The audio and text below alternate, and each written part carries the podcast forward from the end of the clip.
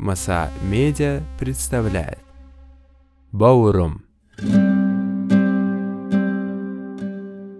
Саяжан родилась и выросла в Китае, но в 2009 году уехала и сменила гражданство. Последние четыре года женщина борется за свободу своего племянника Жалгаса. По ее словам, китайская полиция арестовала парня за совершение намаза. История Саяжан – лишь одна из множества похожих случаев. Сообщения о пытках и притеснении мусульман, этнических уйгуров, казахов и кыргызов в Цинцяне не прекращается уже 4 года.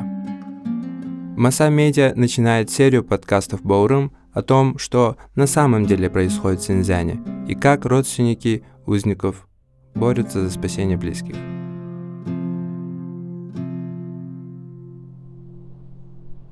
Синьцзянь-Уйгурский автономный район находится на северо-западе Китая.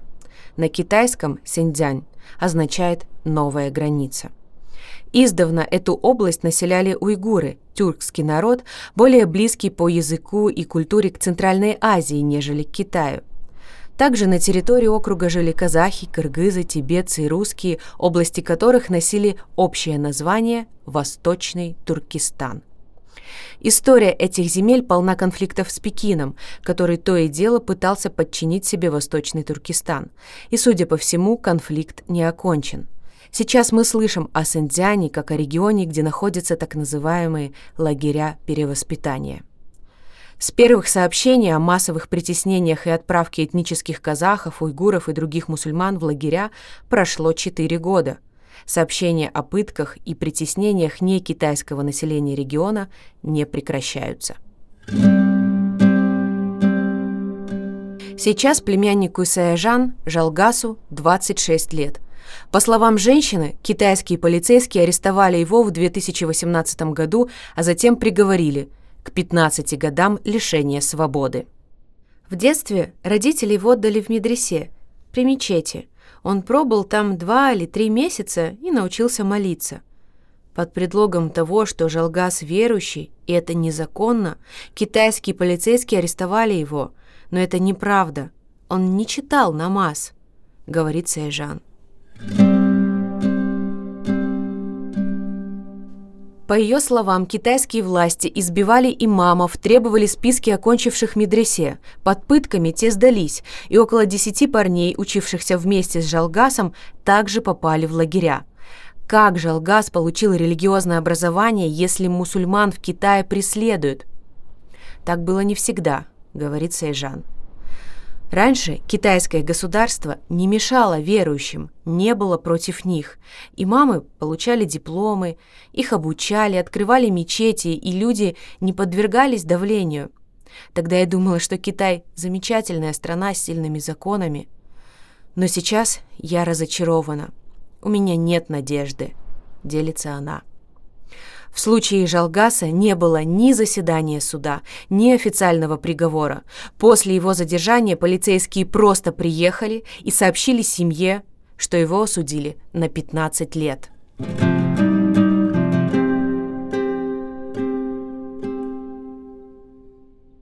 Он ни в чем не виноват. Жалгаса увезли под предлогом того, что он когда-то читал намаз – они задерживают людей по любым причинам. За то, что кто-то ходил на пятничный намаз, ездил в Казахстан или пользовался WhatsApp. Даже если бы Жалгас читал намаз, каждый имеет право на свободу религии. Это даже написано в китайском законодательстве.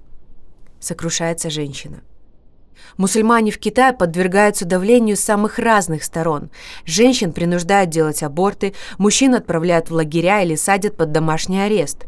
Сайжан выходит к консульству Китая, требуя освобождения племянника. Однако другие ее родственники также пострадали от давления властей – у женщины 12 братьев. Трое из них уже умерли, девять других были похищены Пекином в апреле 2018 -го. Благодаря усилиям Саэжан их освободили в декабре того же года. Я писала жалобы и просьбы во всевозможные органы, была в международных организациях. В итоге их освободили. Нужно бороться. Если пять человек пожалуются, десятерых выпустят, говорит Сайжан.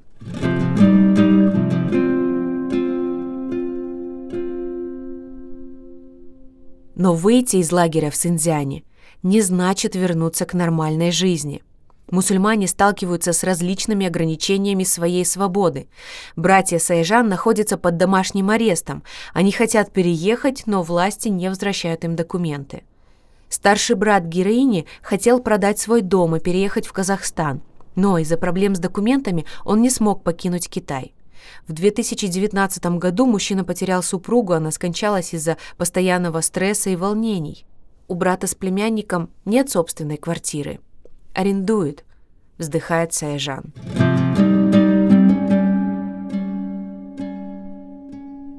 Прошло четыре года с тех пор, как наша героиня обратилась в китайское представительство и международные организации с просьбой освободить племянника.